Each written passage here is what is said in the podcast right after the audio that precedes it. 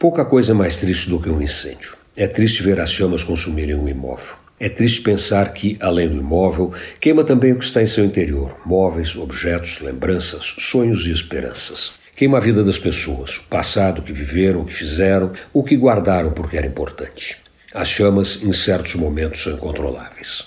Tanto faz os bombeiros agirem ou não, o fogo segue célere em sua rota de destruição e quando pensamos que está controlado, uma chama escondida no fundo, atrás dos restos destruídos pela água, uma chama que ninguém imaginava que pudesse sobreviver, se levanta e recomeça a queimar. E o fogo se alastra de novo e retoma o que estava rescaldado, como numa competição entre a natureza e o ser humano. O fogo hipnotiza, nos leva em sua dança, nos faz chorar de tristeza pela destruição que causa, pelo que apaga da vida das pessoas.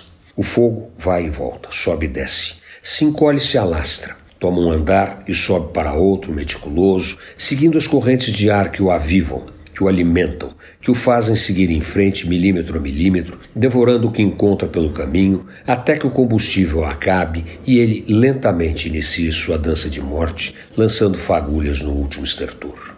Mas quem imagina que o fim das chamas tem o dom de nos alegrar, nunca viu a destruição causada pelo combate ao fogo nem nunca sentiu o cheiro ácido do material queimado molhado pela água, ou viu como fica o chão, recoberto por uma camada densa formada pela fuligem, pelos restos do que havia antes e pela água suja que empapa, forma uma liga escura e aumenta a destruição.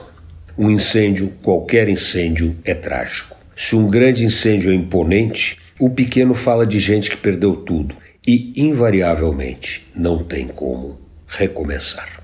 Antônio Penteado Mendonça para a Rádio Dourado e crônicasdacidade.com.br.